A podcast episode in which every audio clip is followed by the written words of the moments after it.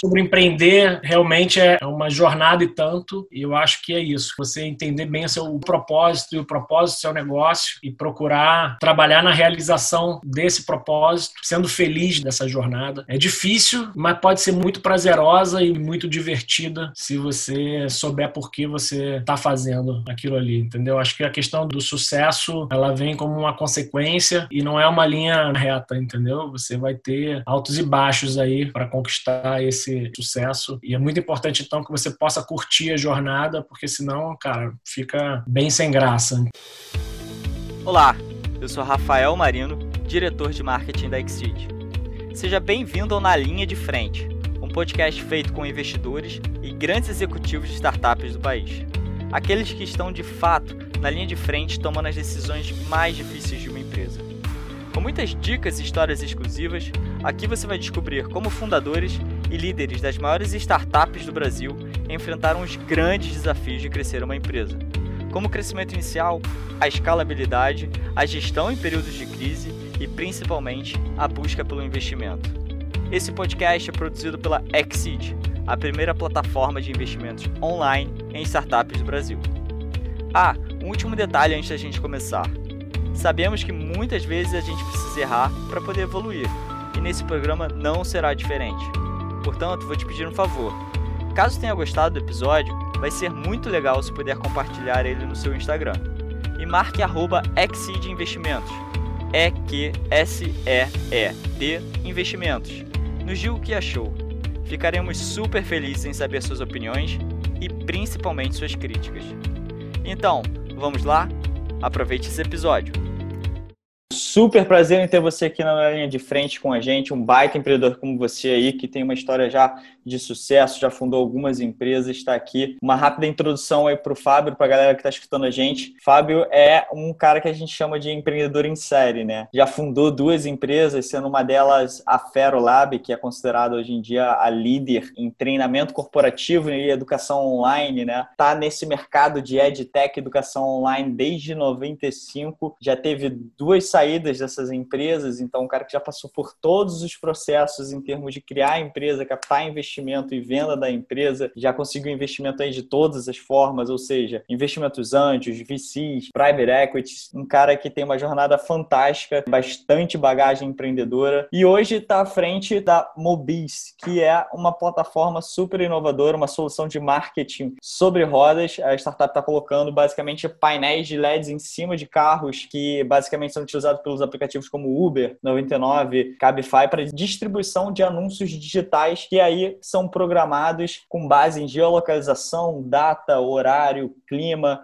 enfim, uma coisa super inovadora, super interessante. Recentemente recebeu um aporte de 5 milhões pelo fundo da Canari, Norte Capital e também por vários outros anjos que fazem parte de startups como iFood, Rappi, Volante, 99, Base Capital, Yellow, entre outras. Fábio, de novo, muito obrigado pela sua participação aqui. Conta um pouquinho aí sobre você e por que vocês fundaram a Mobis. Obrigado, Rafael. É um prazer. Obrigado pelo convite. Espero poder compartilhar a experiência e estimular e inspirar mais pessoas aí nessa jornada empreendedora Cara, a Mobis, quando eu saía, vendia a Ferolab no meio de 2018. Bom, já estava ali meio ansioso, pensando em novos planos, vendo aí o ecossistema empreendedor se atualizando e crescendo fortemente, criando condições muito favoráveis para empreender. Depois dessa saída na metade de 2018, fiquei uns seis meses ainda curtindo um sabático e me atualizando e pensando qual seria aí o próximo passo, né? Tentando também me juntar quem seria o time de co-founders, né? Muito importante conselho que eu deixo para todo mundo: escolha muito bem o seu time, né? De quem vai estar com você nessa jornada, não tenta fazer sozinho. Enfim, quando a gente reuniu, né, sou eu, a Flávia, que trabalhou comigo por 13 anos na Ferolab, fez uma carreira super brilhante lá, foi a pessoa responsável por introduzir todos os modelos de pensamento ágil, de design thinking, de gestão de produtos digitais, saiu de lá como diretora de produtos digitais. E o Júnior foi sócio no meu primeiro venture, esse que eu vendi lá em 2002. Ele era meu sócio sócio era o CTO na época, a gente se reconectou depois de uma jornada executiva dele, e ele estava pensando em empreender de novo. A gente se juntou como time de co-founders e fomos atrás do que, que seria o nosso próximo projeto. E até chegar na Mobis, obviamente, também já foi uma jornada, né? A gente, enfim, discutiu muito o que, que seria o nosso propósito como empreendedor, o que, que a gente estava buscando fazer, se alinhar em torno desse propósito. Eu vim desse background de duas empresas na área de educação, de educação corporativa, então a gente sempre teve muito forte essa coisa de fazer algo que faça diferença na vida das pessoas e que leve as pessoas para uma posição melhor. E começando pelo nosso porquê, até chegar na Mobis, era isso. A gente queria fazer algo que fizesse diferença na vida das pessoas e que mais precisam e que também pudesse, ao mesmo tempo, melhorar a qualidade de vida nas cidades. Então, isso era o que estava no, no, nos movendo e a gente foi atrás de como viabilizar isso daí. Testamos um primeiro modelo que a gente não validou, a gente ficou uns três meses tentando validar um formato, não tinha nada a ver com mídia, era um marketplace de serviços voltado para geração de trabalho e renda para a população vulnerável. A gente não conseguiu validar e aí, avançando nisso, surgiu uma outra ideia e essa ideia foi, enfim, sendo refinada e aí essa realmente a gente validou em cheio nos primeiros testes de mercado e originou a Mobis. Então, vem dessa vontade de continuar empreendendo, é basicamente a única coisa que eu sei fazer também. Não dá para essa altura do campeonato imaginar que eu vou procurar emprego em lugar nenhum. Curto muito essa fase da construção,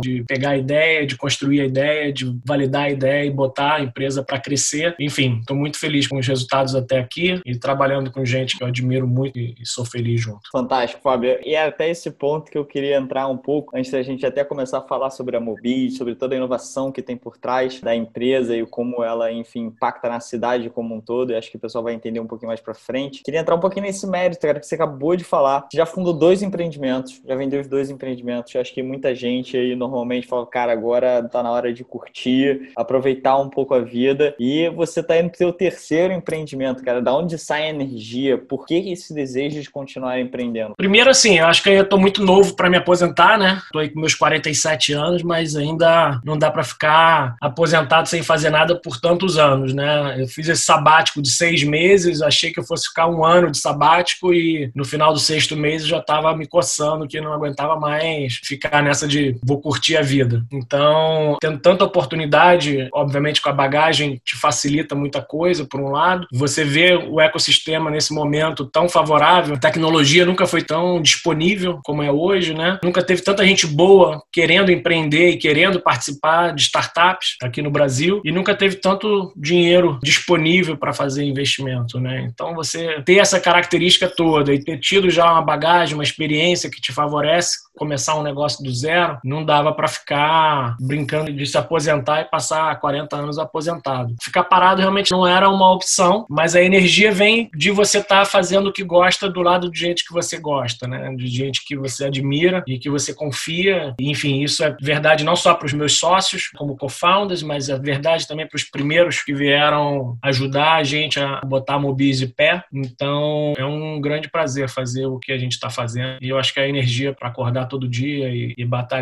vem disso daí e do gostinho de produzir, né? De construir algo novo que possa fazer diferença. E, obviamente, dado o meu histórico, eu espero no terceiro empreendimento fazer algo ainda maior e de mais impacto do que já construí até então. Tenho certeza que você vai, cara. Sobre esse ponto que você levantou, essa questão de você nunca teve tanto investimento, nunca teve tantas pessoas qualificadas, nunca teve tanta, talvez, olhos para essa questão do ecossistema da startup, a tecnologia mais avançada para isso. E acho que até a questão do Covid, a instabilidade, isso ajuda um pouco nesse lado. Eu vejo, por exemplo, o movimento até por estar muito conectado com esse ecossistema, eu vejo cada vez mais pessoas muito boas que saíram dos seus trabalhos e veem o empreendedorismo como uma saída, ou então que já não estão mais satisfeitos nos seus trabalhos e querem empreender por conta desse propósito maior de construir algo. Cara, com toda essa bagagem empreendedora que você tem, o que, que você diria hoje para a pessoa que está pensando nesse momento que a gente está passando por instabilidade, incerteza, o que se diria para essa pessoa que está pensando em empreender? Primeiro, assim, sobre empreender de um modo geral, independente do momento, eu acho que cada um precisa avaliar bem onde é que está entrando, porque empreender é duro, né? Empreender envolve incerteza, envolve instabilidade, envolve risco. Então, assim, eu acho que o primeiro ponto, independentemente do momento, acho que todo mundo precisa também avaliar e se conhecer bem para saber se vai se sentir confortável nessa posição, se o timing de vida é adequado para isso. Então, assim, eu acho que eu, eu não sou daqueles que acredita que empreender tem que ser para todo mundo, que todo mundo deveria tentar empreender. Eu acho que existem pessoas diferentes, existem pessoas que se adaptam melhor, pessoas que se adaptam pior a essa jornada empreendedora, vamos dizer assim. O conselho que eu dou é que todo mundo se prepare para fazer isso daí. E não faça isso como de repente eu resolvi empreender. Dito isso, com relação ao momento agora, acho que do mesmo jeito que cria mais incerteza, esses momentos de instabilidade tendem a gerar as oportunidades. E também durante a jornada empreendedora,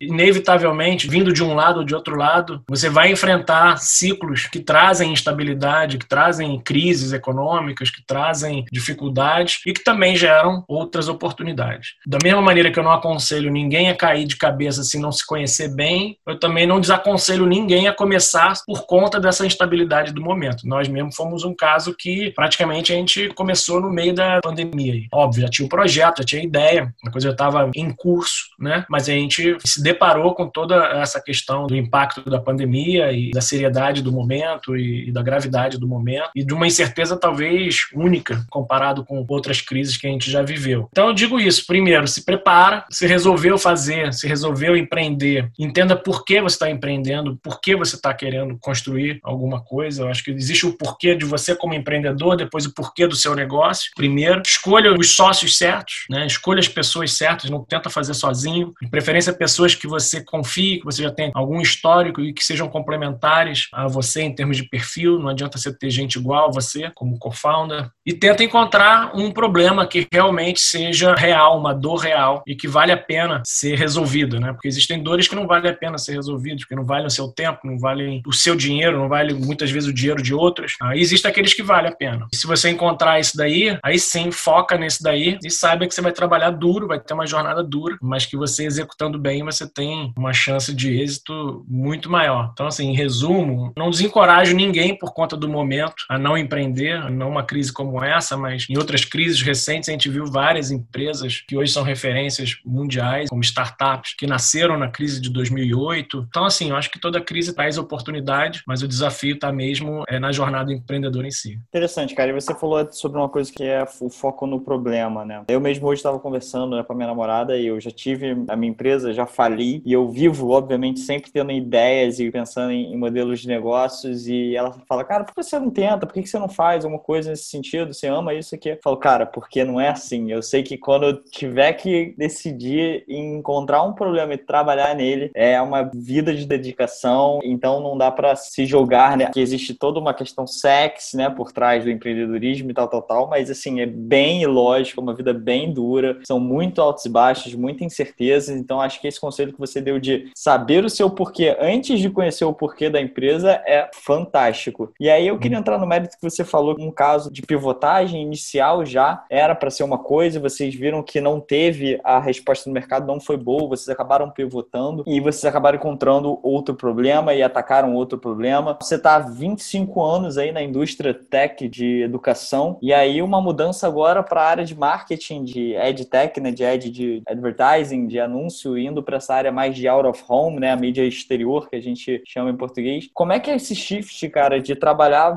quase uma vida toda com educação e agora tá trabalhando com marketing? Que aprendizados, desafios? Como é que foi essa mudança toda? Assim, o meu interesse, na verdade, sempre foi na tecnologia, no uso da tecnologia para resolver problemas. Então, assim, os meus ventures anteriores foram na área de educação, mas sempre usando a tecnologia para resolver questões ligadas à educação. Né? Na época, o problema que a gente buscava resolver, quando a gente começou lá, minha primeira empresa também foi nessa área, imagina, em 1995 a gente começou junto com a internet, em 1997 a gente focou em educação. Né? E era uma educação para empresas, porque na época as empresas, com milhares de pessoas aqui no Brasil e tudo mais, elas tinham uma, uma necessidade de capacitar essas pessoas mais continuamente, né? porque toda essa questão do conhecimento já vinha nessa crescente de mudança, de obsolescência de conhecimento, de lifelong learning, não sei o que, todos esses conceitos que hoje estão muito atuais, vamos dizer, a semente deles já existia lá atrás nas grandes corporações essa preocupação e elas não tinham como fazer isso em escala e a internet veio apontando para uma direção de viabilizar isso daí. A gente então focou em educação, mas eu sempre me vi como um empreendedor da área de tecnologia antes de ser um cara de educação. Eu não fui um cara de educação que começou a usar tecnologia, eu era um cara de tecnologia que aplicou isso num venture de educação, porque foi o problema que a gente identificou lá na época. Óbvio, quando você trabalha com educação, você se apaixona por isso, porque é um business, assim, tipo, com muito propósito também, que você, enfim, vê que está fazendo diferença na vida das pessoas, você se envolve com isso. E eu acabei tendo duas jornadas, uma emendada na outra, que acabaram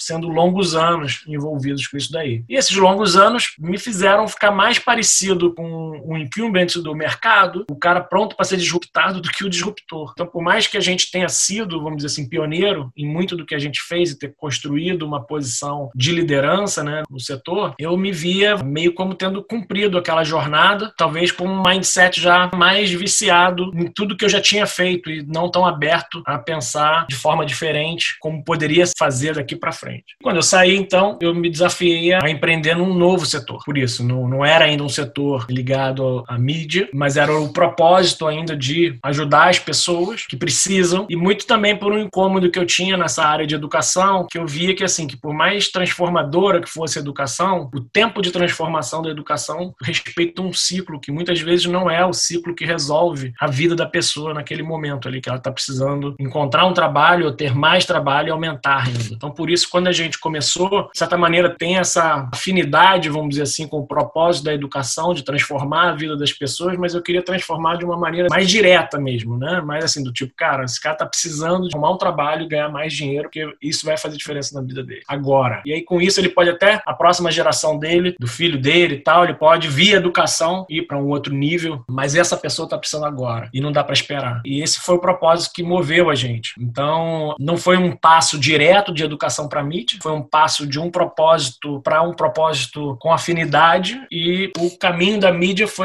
como a gente encontrou a maneira de realizar né, o nosso propósito. Mas, acima de tudo, eu me sinto bem porque, de novo, acho que eu vou aplicar uma experiência de empreender e, no fundo, no fundo, eu me tornei mais um empreendedor do que um cara de educação. Claro, conheço de educação, conheço bastante, mas pessoas que trabalhavam na minha empresa conheciam muito mais ainda do que eu. Só que eu conhecia de montar a empresa e fazer crescer a empresa. Então, isso aí eu posso aplicar em educação, como eu posso tentar aplicar em outra área. Isso me lembra até uma frase do Tony Reis, que é foi o cara que fundou a Zappos, né? Que é o maior case mundial, digamos assim, de empresa de relacionamento com clientes lá dos Estados Unidos, que por acaso foi até comprada pela uhum. Amazon, e uhum. que ele fala bastante isso, né? Que, que ele fala que eles não são uma empresa que vendem calçados, né? Eles são uma empresa de atendimento ao consumidor que por acaso vende o calçado. É um pouco, eu fiz essa analogia com o que você falou é. da questão de ser um empreendedor e a questão de mudar o impacto. A mídia foi só o como isso está sendo executado, né? Super interessante. E aí, vocês criaram a Mobis, que é uma startup sensacional, com um propósito, com a inovação que tem por trás, que é basicamente aí focada no nome chique aí de mercado, OH, Media Out of Home, que basicamente são os displays que a gente vê em, em relógios, em metrô, esses displays inteligentes em ônibus, e vocês vieram com a inovação de botar isso em cima de um carro com toda a inteligência por trás, baseado em horários, dias da semana, clima, eventos, enfim, entre várias outras condições relevantes para uma marca que queira aparecer. E o mais legal é que tem toda essa proposta por trás que você acabou de falar de impacto social, que é ajudar o motorista com uma verba extra mensal, né? Conta um pouquinho aí, cara, mais sobre as inovações que estão por trás dessa mídia OH inteligente. Como é que ela, por exemplo, se difere com outras que já são existentes, por exemplo, que tem outdoor até em ônibus, por exemplo, você faz isso através de cloud, você consegue lá como marca entender um pouco mais, fazer as inserções. Como é que ela difere? Quais são as inovações por trás da Movies? Bom, acho que a primeira diferença é essa origem mesmo, né? A nossa origem de querer ajudar as pessoas faz com que a gente tenha encontrado uma plataforma, vamos dizer assim, com ativos subutilizados na gig economy, né? Então você tem os motoristas precisando de renda, já trabalhando muitas horas, muito mais horas do que eles gostariam ou deveriam para conseguir completar essa renda que eles procuram, até pelo próprio fenômeno de achatamento de renda na classe de motorista, na gig economy de um modo geral. Então, assim, na hora que a gente começou com esse propósito, a gente encontrou na gig economy uma plataforma que a gente realiza o nosso propósito e ao mesmo tempo nos abre uma escala incomparável com qualquer outra mídia out of home. Então, a gente tem hoje aí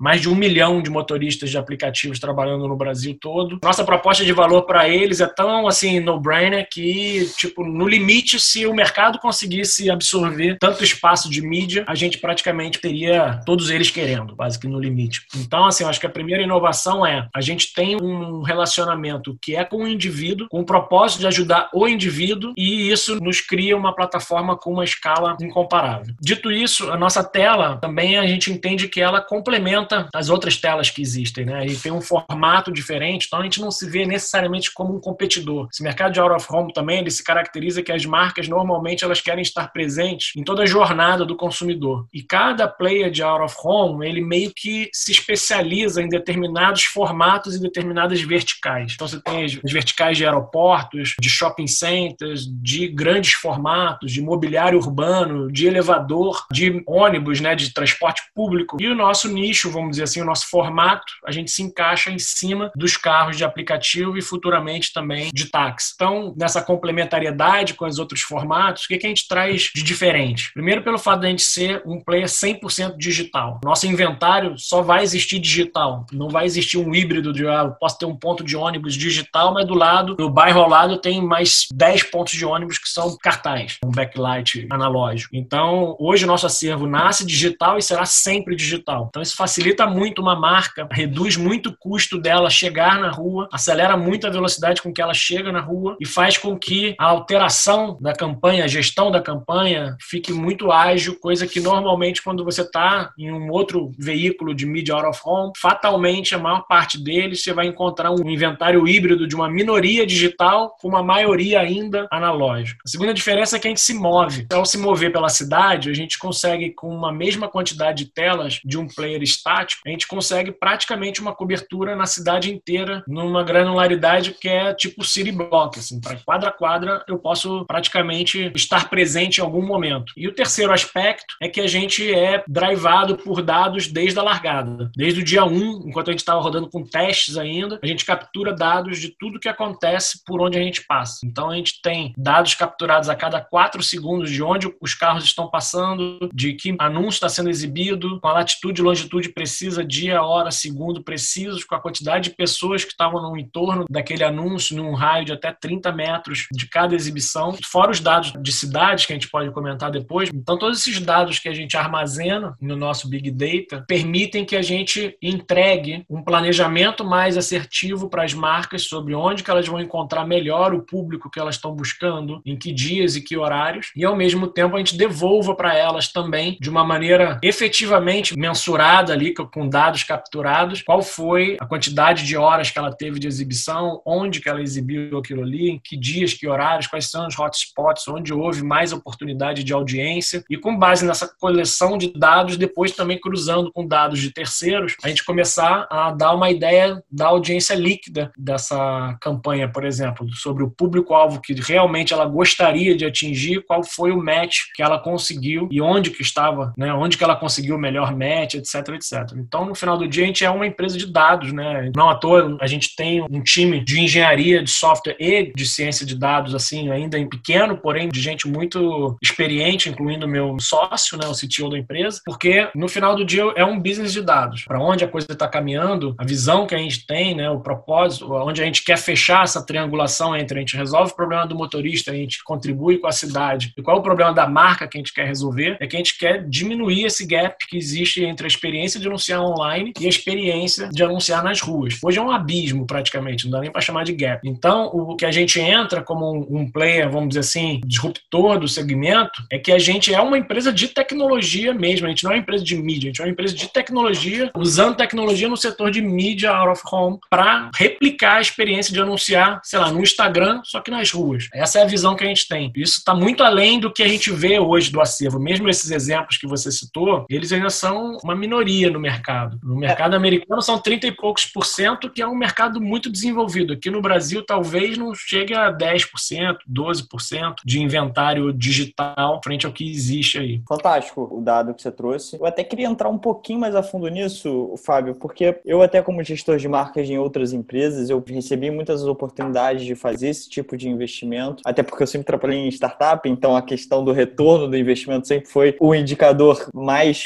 forte, assim. Então sempre foi o maior ponto de mídia OH foi o retorno de investimento, né? Eu vejo que grandes empresas, também trabalhei em grandes empresas que utilizam isso e aí eles calculam basicamente, como você falou, querem estar tá cumprindo toda a jornada do cliente, então é basicamente um cálculo de quantidade de pontos de contato e a frequência para você depois tentar calcular um alcance de marca. Então assim, a gente está entrando aqui em quesitos mais técnicos, mas isso é um pouco mais de tipo a visão de quem quer utilizar a Mobis, de quem é uma marca e quer divulgar na Mobis depois como é que ela vai mensurar o retorno. E aí é sempre muito difícil para uma empresa saber se aquele anúncio está tendo resultado de fato, né? Assim como outros canais também têm esse problema que não existem, por exemplo, no meio online. Então, a gente vê que, por exemplo, algumas empresas utilizam taxa de atenção do cliente, como é no caso do elevador e do ônibus, que é considerado uma taxa de atenção. O cara ou a mulher está ali subindo o elevador, não tem para onde olhar, a não ser aquela tela, ou no ônibus também passa o tempo inteiro olhando. Então, são taxas de atenção muito altas. Outras empresas também utilizam algumas táticas do tipo de utilizar um cupom específico na mídia digital e aí ele vai depois conferir sobre a utilização desse cupom, ou até seguradoras que utilizam números de telefones diferentes e específicos para essa mídia para depois verificar quem está ligando para aquele telefone em particular daquela mídia. Como é que funciona para a Mobis? Para você estar tá conversando com um gestor de marca, um cara que quer investir na Mobis e quer entender a Mobis como uma baita de uma plataforma para expor e se comunicar com o seu público. Como um cara que está pensando nisso considera a Mobis e entende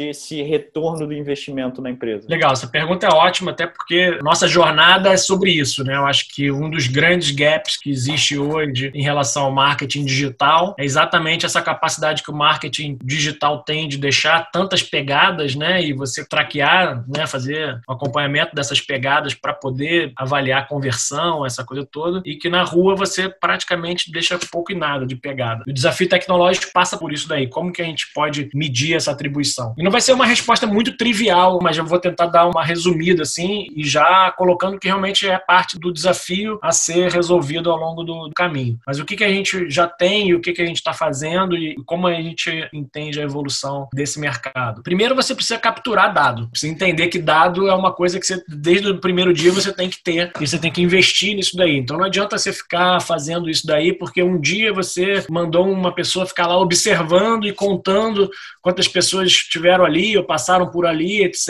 e achar que isso daí tem alguma representatividade estatística e chamar que isso daí embasa o seu número para tomada de decisão das marcas, etc. Então, assim, acho que a primeira diferença é capture dados, dado real mesmo, e todo dia. Então a gente faz isso diariamente desde que a gente começou e a gente já tem sei lá quanto de disco lá armazenado no nosso cloud, no nosso big data, de dados para poder realmente trazer insights para a marca. O segundo passo também inclui entender com cada marca qual é o objetivo dela com aquela campanha. Tem marca que realmente está trabalhando no topo do funil, ela quer trabalhar awareness e como o out of home é uma, uma mídia one to many, né, de um para muitos, ela sempre foi caracterizada como uma boa mídia para awareness. Então, a gente vê vários cases aí que já estiveram nas ruas de novos produtos, produtos de financeiras, de bancos, produtos de maquininhas de pagamento, como acontece com os lançamentos, né, de cinema, quando estava cinema aberto, os filmes de streaming, né, que são lançados, as séries e tal, todos eles usam o out of home porque eles sabem que eles vão fazer as pessoas conhecerem aquilo ali. Existe um estudo, né, que é a segunda mídia que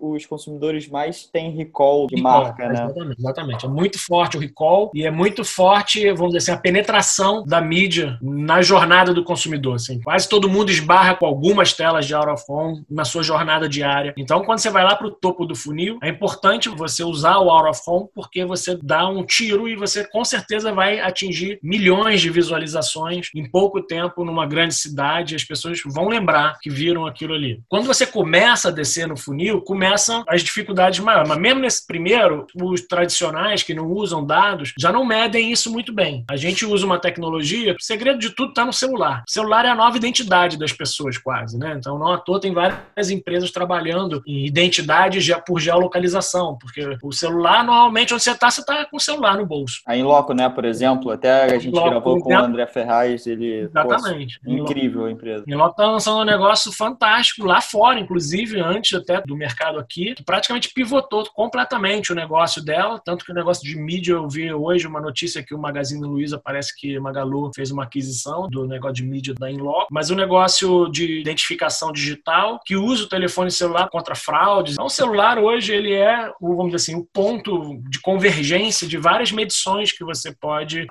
fazer. Então ele serve tanto no topo do funil, que esse a gente já usa, né? E no topo do funil você não está muito interessado em saber quem é aquela pessoa, aquele indivíduo, né? Então são dados anonimizados, mas que trazem esse quantitativo, mas um quantitativo real, não estimativo. Quando você vai descendo no funil, tem que ter na consideração e tal, tem essa questão da próprio criativo, né? A agência tem que pensar uma mensagem própria para quem está no meio do funil. É igual no online, você vai fazer um conteúdo para o meio do funil, ele é diferente do conteúdo para o topo do funil. Então se a agência ou a marca pensar num conteúdo de meio de funil para o out of home, ele precisa, de alguma maneira, deixar ali alguma chance de alguma pista, de alguma coisa que a gente ajude na atribuição. Mas, novamente, o link com o celular é crítico. Pegando os nossos dados primários, cruzando com bases de terceiros, a gente consegue verificar se aqueles aparelhos, vamos chamar assim, né, aqueles identificadores que você não sabe quem é a pessoa, mas você sabe que aquele celular esteve por ali, você consegue monitorar se aquela pessoa depois fez alguma ação de download de um aplicativo, de uma busca no Google, de um acesso a uma landing page, ou de uso de um cupom, alguma coisa assim, ou de download de algum material. E aí você vai descendo no funil até a conversão. A conversão hoje se dá ou o cara entrou na loja ou o cara comprou online. Normalmente são os dois canais, é o físico e o digital. Então também, de novo, o celular é o link. Então o que a gente entende é que o out of home bem feito, ele cada vez mais vai conversar com o celular. Um é one-to-many, o outro é one-to-one. Mas essas são as duas mídias mais fortes, porque no final do dia as pessoas hoje ou estão com a cara no celular ou estão na rua. Ou estão com a cara no celular na rua. As duas coisas juntas. Mas a vida basicamente das pessoas se resumiu a isso. Não é à toa que as outras mídias vêm sofrendo e mobile, o out of home, são as mídias que crescem no mundo. Né? Entre as mídias tratadas como tradicionais, o out of home é a única que cresce no mundo. O out of home digital vai crescer nos próximos cinco anos a 11% ao ano no mundo. No Brasil, em 2018, o out of home, de um modo geral, cresceu 16%. A gente teve mais de 6.500 anunciantes e mais de 7 mil e não sei quantas marcas presentes no out of home. Só que é isso, você tem que fazer esse link com o aparelho celular. E é em cima disso daí que a gente trabalha. A gente está, a maior parte dos nossos esforços de P&D e de também encontrar quem são os melhores parceiros no Brasil, porque lá fora passa de dezena, mas aqui no Brasil ainda não são muitos, que já estão, vamos dizer assim, com uma boa base de dados, né, onde a gente possa cruzar os nossos para poder caminhar nesse funil da atribuição e chegar nessa medição que todo mundo quer, mas ainda é um processo, um caminho. Então, a real é que ele vai ser ainda mais inteligente e ainda mais conectado com a questão da internet das coisas daqui daqui a pouco já está revolucionando ah. o mercado. O próprio anúncio aí da Mobis vai se conectar com os celulares sem saber, obviamente, quem é quem por conta de segurança digital. Uhum. Com base nisso, você vai conseguir aí inferir nos resultados e trazer um resultado para as marcas que estão investindo. Simplesmente uhum. fantástico, Fábio. Mas uma coisa que eu também fiquei curioso, para os motoristas, né, para a galera que enxerga isso até como oportunidade, qualquer um pode entrar? Como é que funciona esse processo aí para o motorista entrar e participar da Mobis? Imagino também que a fila para entrar aí também deva estar tá grande, né? Bom, assim, qualquer um que seja motorista de transporte individual de passageiro, motorista de aplicativos e proximamente táxis podem se inscrever. Aí ele entra no, no, vamos dizer, na nossa base de seleção e a gente vai fazendo batch de seleção de tempos em tempos, na medida em que a gente já tem o planejamento de, de acréscimo de telas. E aí, nesse processo de seleção, a gente leva em consideração vários fatores, né? Desde se a pessoa utiliza isso aí realmente como um full-time job ou se ela complementa a renda dela, dirige então poucas horas por dia, há quanto tempo que ela trabalha como motorista de aplicativo, já tem experiência ou está começando agora, qual a nota no aplicativo, obviamente, muito importante, modelo de carro, ano de carro, onde guarda o carro, por onde circula normalmente, quais são as zonas preferidas da cidade, que é para a gente poder garantir um pouco mais de liquidez em todas as zonas e cobrir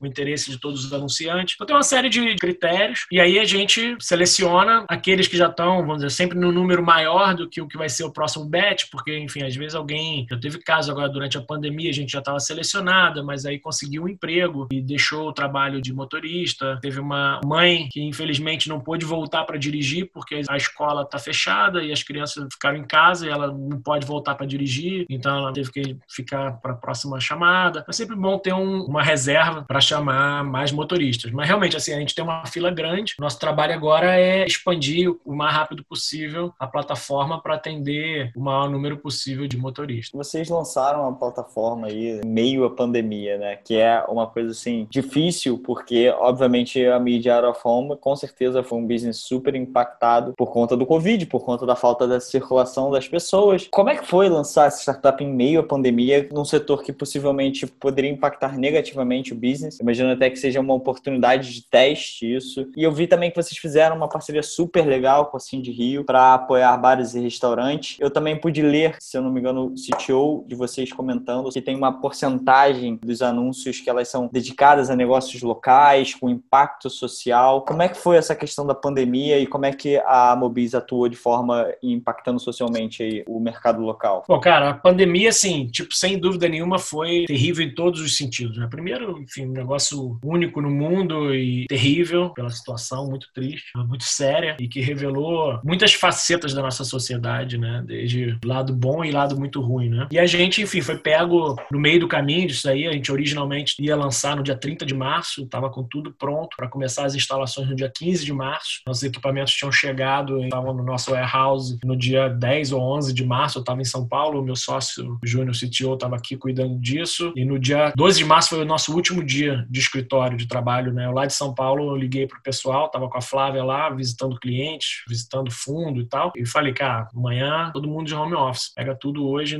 vai todo mundo para casa porque o negócio está muito feio e a gente não sabe o que vai acontecer. Então, assim, seria completamente mentira falar que, ah, não, a pandemia, nada a ver, foi ótimo, oportunidade e tal. Não, foi crítico. Pegou a gente ali no limiar do lançamento. E aí a gente segurou, obviamente, seria completamente irresponsável lançar o negócio, a gente segurou e usou esse tempo, enfim, prioridade era botar todo mundo com saúde, todo mundo em casa e orientar também os motoristas parceiros que ficassem em casa também, aqueles que já estavam selecionados, né, porque já estava todo mundo pronto, e acompanhar o que ia ser o desenrolar. Então, realmente, o mês de, de março, sim, final de março, foi muito dramático, porque, assim, o foco de todo mundo passou a ser na sua própria família, nas pessoas e no que estava acontecendo no mundo e, e o que estava ali do dia a dia da startup era menos importante àquela altura do campeonato, né, naquele primeiro momento. E aí, obviamente, regroup, né, senta os sócios, né, virtualmente para bater um papo. Bom, como é que a gente vai se reconfigurar, se reorganizar, se repriorizar? A gente conseguiu avançar bastante, então, no lado de software, a gente conseguiu pegar dois equipamentos nossos, levar para casa para fazer testes em casa também, checar o hardware, ver se o hardware que tinha chegado, que a gente não tinha nem ainda desembalado, estava funcionando como aquele que a gente deixou pronto lá na China no início de novembro, quando a gente esteve lá, e seguimos trabalhando e monitorando, que eu compartilhava com os meus sócios, com os investidores, assim, a decisão mais difícil que eu sinto que eu vou ter que tomar nesse momento é acertar o timing de ir para as ruas, porque era muita incerteza, era muita oscilação de notícias e um risco muito alto de você fazer um, um movimento errado, né, e, e influenciar negativamente a vida das pessoas e atrapalhar o negócio, enfim. E aí a gente foi monitorando isso ao longo do mês de abril e no início do mês de maio. Quando chegou em meados de maio, a leitura nossa, e aí acompanhando também tudo o que tinha acontecido na China, porque a gente tem acesso direto, a gente que viveu né, o ápice da pandemia primeiro lá, porque fornecedores nossos, a gente esteve lá e a gente falava com eles diretamente, depois acompanhando o que vinha acontecendo na Europa, e aí acompanhando os números precários daqui, mas enfim, falando com muita gente, ouvindo muita gente, tentando tirar nossas conclusões, a gente viu em meados de maio que provavelmente no início de junho ia existir uma retomada gradual.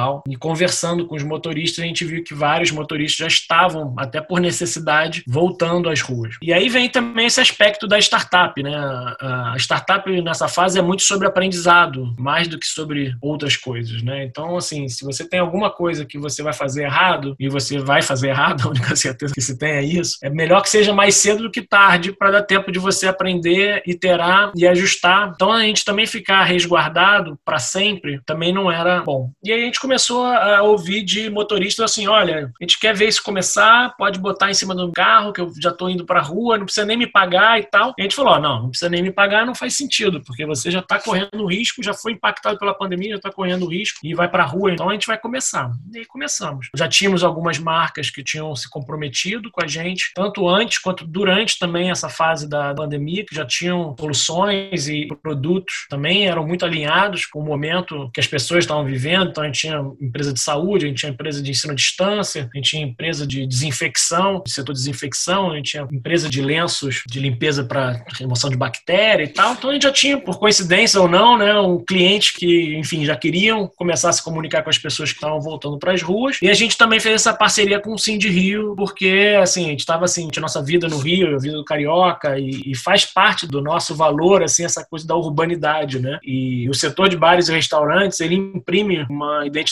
muito forte à cidade, né? A qualquer cidade. E ver como é que o setor estava impactado, assim, era realmente um negócio muito triste. A gente conversou com o pessoal do de Rio e a gente falou, olha, a gente vai lançar, obviamente, nesse lançamento e ainda por cima, pós-pandemia, a gente tem uma ociosidade aqui e a gente quer colocar essa ociosidade à disposição do setor para ajudar aqueles restaurantes que tiverem interesse, porque estão trabalhando com delivery, estão trabalhando com takeaway, tem muitos que começaram a trabalhar com delivery pela primeira vez, não faziam antes, e a gente quer colocar à disposição. E aí foi uma iniciativa super bacana bacana. A gente teve aí uns 15 a 20 restaurantes, vários de marcas bem bacanas, mas também uma diversidade muito grande de, de posicionamento, de região da cidade e tal. E mais essas marcas, vamos dizer assim, fundadoras que começaram aí com a gente. E aí a gente acertou o timing perfeito no final, porque a gente começou as instalações no final de maio, no dia 15 de junho, então a gente estava com todos os carros nas ruas já. A gente fez uma instalação mais lenta para evitar aglomeração, um carro por carro, um por um. Colocamos um protocolo bem rígido de entrada lá no, no nosso warehouse, do nosso pessoal que foi trabalhar lá no, no, dia a dia. Fizemos um soft launch em 15 de junho e 1 de julho aí a gente lançou mesmo, para valer.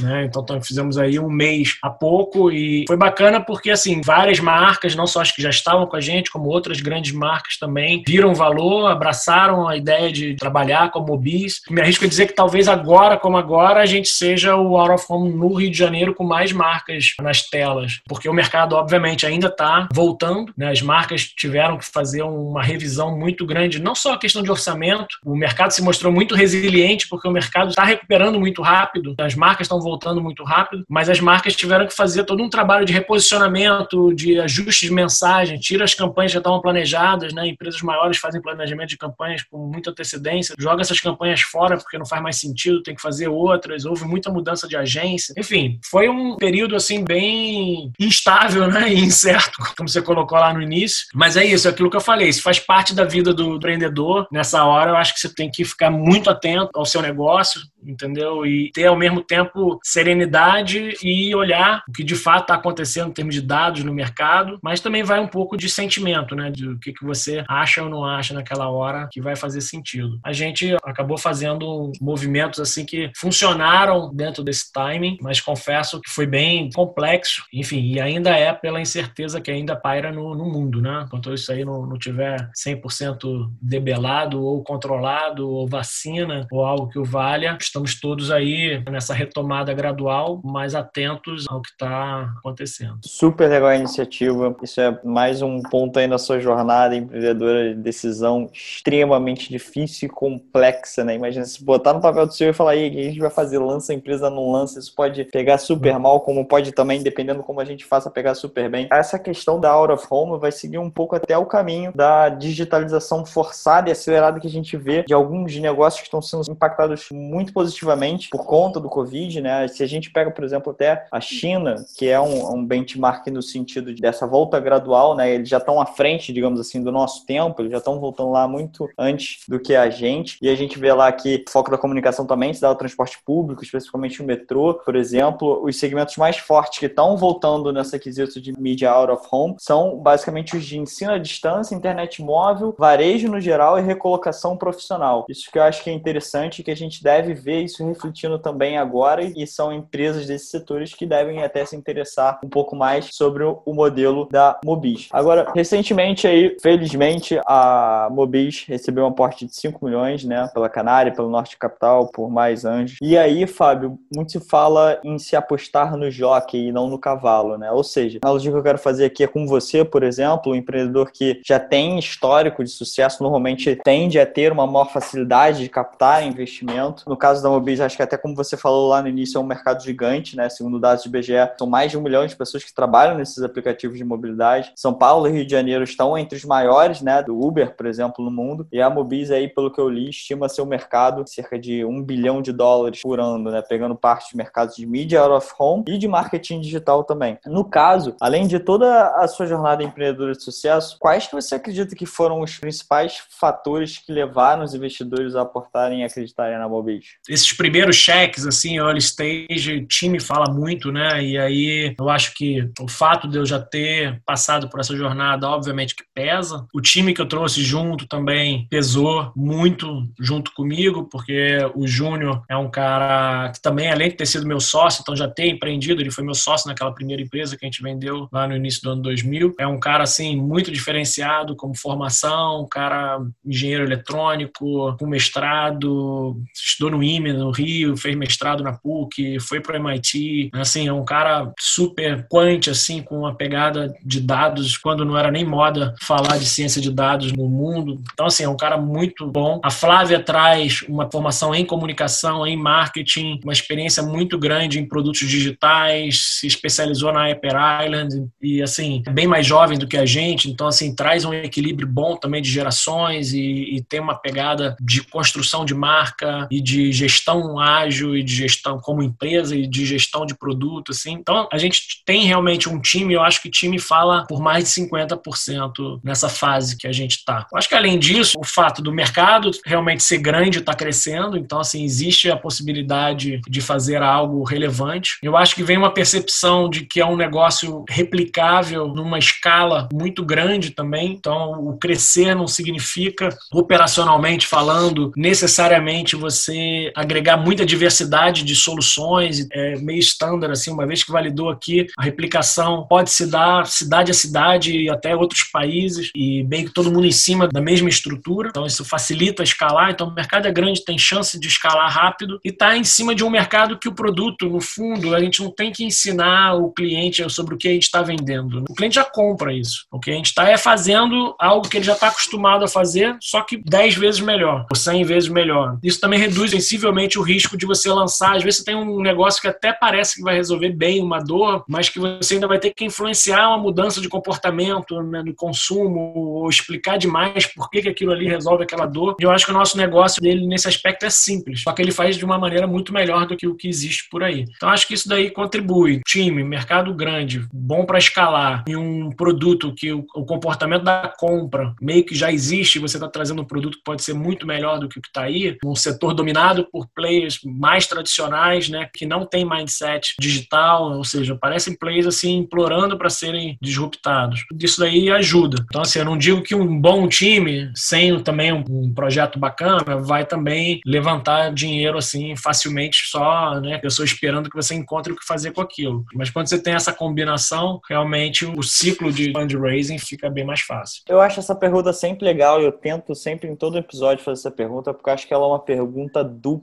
de aprendizado, tanto para o investidor que está pensando em investir em startups, por exemplo, via Exceed, quanto para o lado do empreendedor que está, cara, como é que eu vou vender a minha empresa? Quais são os pontos importantes? O que, que eu devo fazer e tudo mais? Eu acho que o que você falou, ele resume bem os dois lados, né? Você falou em time, você falou em escalabilidade, você falou em ter um produto 10 vezes melhor do que o que existe no mercado, você falou sobre a facilidade já de uso de empresas, né? No caso da Mobis, já fazem investimentos em mídia out of home, então não existe uma complexidade muito grande em começar a utilizar a Mobis, por exemplo, também. Então eu acho sensacional, tanto pro lado do empreendedor que pensa, cara, como é que eu vendo isso, quanto pro lado do investidor, o que, que eu devo avaliar numa empresa quando eu resolvo investir nela. Aqui na Exceed, Fábio, a gente vê muitos casos de empreendedores de sucesso que aí, por ter toda essa conexão com o mercado empreendedor e tudo mais, utilizam a nossa plataforma para investir em startups também. Ou seja, uhum. uma parte da carteira, né, que obviamente a gente, acho que esse também é um dos nossos maiores drivers de educação, é obviamente investir em startup não deve ser grande parte da sua carteira, você deve só pegar uma pequena parte para fazer isso e saber diversificar, que a gente fala diversificar duas vezes, diversificar tanto em carteira quanto em tipo diferente de startup. Você, cara, como empreendedor, como um cara que tem uma proximidade muito grande com o ecossistema de startup, como é que é o Fábio investidor? Você investe em startups também? Você não investe? Como é que é essa questão? Eu não estou investindo no momento, mas mais por uma falta de oportunidade de tempo dedicado a isso. Eu acho até que o papel que vocês cumprem é fundamental, porque tem uma simetria de informação muito grande nesse mercado. E aí, você com seu networking, por melhor que seja, tende a aparecer para você coisas assim, de gente que você conhece ou o cara que te indicou alguém ali, e isso tem um limite até onde vai. Não necessariamente vão vir as melhores oportunidades só porque você conhece a pessoa. Então, dentro da minha trajetória, como eu saí no final de 2018, até por questões de contrato que eu tinha na Ferolab e tal, era bem mais restritivo, vamos dizer assim, eu pegar e virar sócio, investir e tal. E também não estava olhando muito para isso. A empresa tinha mais de 500 pessoas, enfim, o tipo de investidor que a gente teve de 2010, depois de 2015 para cá, foram investidores muito institucionais já e tem uma demanda grande para quem está ali gerenciando a operação, né? E ao mesmo tempo também é sócio, então você acaba tendo vários chapéus ali nesse dia a dia. E depois que eu saí, eu estava mais focado no próximo venture que eu ia fazer. Mas eu acho, assim, eu acompanho, até por conta dessa experiência recente recente, né, que a gente trouxe vários anjos muito bacanas, caras que fizeram saída recentemente, caras que estão empreendendo nesse momento, mas também apoiam outros empreendedores e tal. E assim, para mim foi uma troca muito rica, muito rica. Aprendi muito com todos esses caras, dos que entraram e até mesmo daqueles que não entraram, até como parte do nosso processo de, de fundraising. A gente fez questão no design do nosso cap table de conversar com pessoas que pudessem agregar diferentes perspectivas e ajudar a pensar o negócio e no próprio processo de validação e de ajuste fino do pitch antes de levar o pitch para investidores, como foi o caso do Canary. Você já ter passado, vamos dizer assim, por mais pessoas e recebido mais feedbacks, ajustado as ideias e tudo mais. Então, assim, foi uma troca muito bacana que eu super recomendo para vários empreendedores que procurem nessa fase inicial essa combinação entre alguns anjos que possam agregar e junto com eventualmente um venture capital early stage, como foi o caso do Canary, porque faz bastante diferença ter empreendedor a bordo. Enfim, mas eu pessoalmente ainda não estou fazendo, mas não estou fechado a fazer. Foi por falta mesmo de oportunidade, porque óbvio, botar um negócio de pé e agora recentemente com todo esse cenário da pandemia e tudo mais, a gente ficou bem sugado, vamos dizer assim. A gente ficou bem sugado. Mas de lá para cá já surgiram algumas startups me mostrando coisa, pedindo opinião, gente que ainda não chegou a avançar no processo, mas enfim, eu acho que esse give back também, não apenas de aconselhamento, de mentoria, mas eventualmente você colocando algum dinheiro, né, e podendo contribuir com o crescimento de outras startups, eu acho que é bem bacana e a gente vê que o mercado está acontecendo cada vez mais. Cara, a gente passou aqui sobre muito tema interessante, sobre toda a sua parte pessoal de empreendedor, de propósito, sobre a criação de business, sobre todas as inovações que a Mobi está trazendo para o mercado, sobre questão de investimento. Tá chegando aqui na parte final do nosso papo. Queria te perguntar, cara, quais foram os livros que mudaram a sua vida, Fábio? Tem algumas coisas que me marcaram mais, assim, que eu lembro mais. Eu sou aquele cara, assim, eu leio muito, mas eu leio muito coisa que eu vejo utilidade mais imediata no momento que eu tô da minha vida. O que, que eu recordo que eu poderia mencionar? Apesar de polêmico, né? O cara foi bem polêmico, mas um dos livros, assim, que na época eu li e que ficou muito claro na minha cabeça foi do próprio Jack Welch, do Winning, por ter visto um cara com, vamos dizer assim, um vigor que ele imprimiu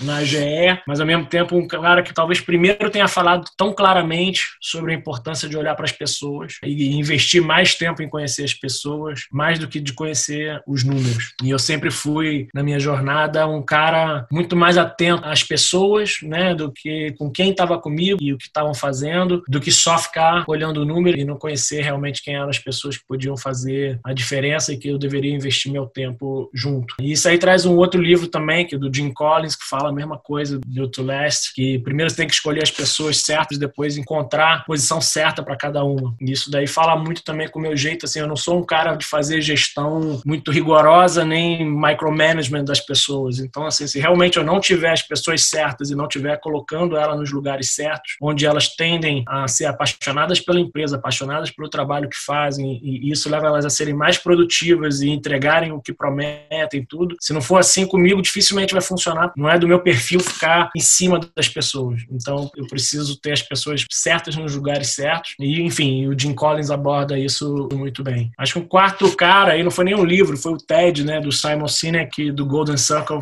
falando sobre como você deve construir o seu posicionamento do porquê para depois o como e depois o que você faz, né? Isso, especialmente durante o tempo de Aferolab, principalmente quando eu passei da minha empresa anterior, né, que originou a Ferolab, fundi com outras empresas, a gente construiu toda a marca da Ferolab e de, um, de uma empresa, sei lá, de 100 pessoas para uma de 250 pessoas muito rápido, depois 500 pessoas e tal. Eu acho que ter parado para discutir isso e, e, entender bem isso e comunicar isso claramente fez muita diferença também para o tipo de gente que a gente trouxe, para o tipo de gente que a gente manteve e como a gente sempre foi visto no mercado. E isso acabou sendo verdade agora também na própria construção da Mobis, quer dizer, a gente pivotou o negócio, a gente não pivotou o propósito. A gente manteve firme o propósito que a gente estava buscando, a gente só encontrou outra forma de viabilizar aquele propósito e o Simon fala isso muito brilhantemente. Por fim, cara, um livro que eu acho bem pragmático assim, que é o Running Lean do Ash, que já é um, né, um avanço em relação ao Lean Startup do Eric e ele é muito prático, né? E ele é aquele cara que assim realmente adaptou o Canvas para uma coisa muito focada no problema, né? Tipo, apaixone-se pelo problema e não pela solução, né? Pelo seu produto e procure iterar, né? Iterate from plan A to a plan that works, né? Então, assim, você pode iterar o teu plano, né, até encontrar algo que resolva um problema que é o worth to be solving, né? Então, acho que é um cara que eu recomendaria muito para quem pensa em empreender ou está empreendendo, que tenha esse livrinho a tira-colo ali, porque ele te dá, assim, um bom caminho das pedras de forma bem didática, com bons exemplos e acredite na metodologia, porque, cara, você ainda tem que provar que o teu negócio funciona, mas a metodologia já foi provada por muita gente que funciona, então não, não descola dela, não. Legal, cara, bacana. Esse último eu não conhecia, que eu anotei aqui até para virar minha leitura, o do Simon Sinek, que eu acho que esse TED aí foi um divisor de águas para ele até, né? Impressionante como 15 minutos marcam de fato a sua vida, o que ele tá falando ali. Uhum. E um livro muito legal que ele fez ultimamente é o The Infinity Game, que é uhum. super legal que ele fala sobre a jornada empreendedora. Jack Welch também é um cara que ele divide opiniões aí em termos de gestão, né? É um cara polêmico, realmente você falou. Fantástico. Última pergunta, que é a pergunta que eu também passo sempre aqui no, na linha de frente. Imagina que todos os empreendedores e empreendedoras estão te vendo agora nesse momento. O Fábio tá lá em rede nacional, todo mundo tá vendo ele, sem pressão. Se você pudesse transmitir uma mensagem, cara, para esse pessoal, qual seria o seu recado para ele nesse momento? Sobre empreender, realmente é uma jornada e tanto, e eu acho que é isso. Você entender bem o seu propósito e o propósito do seu negócio e procurar trabalhar na realização desse propósito, sendo feliz dessa jornada. É difícil, mas pode ser muito prazerosa e muito divertida se você souber por que você está fazendo aquilo ali, entendeu? Acho que a questão do sucesso, ela vem como uma consequência e não é uma linha reta, entendeu? Você vai ter altos e baixos aí para conquistar esse sucesso e é muito importante então que você possa curtir a jornada, porque senão, cara, fica bem sem graça. Então, cara,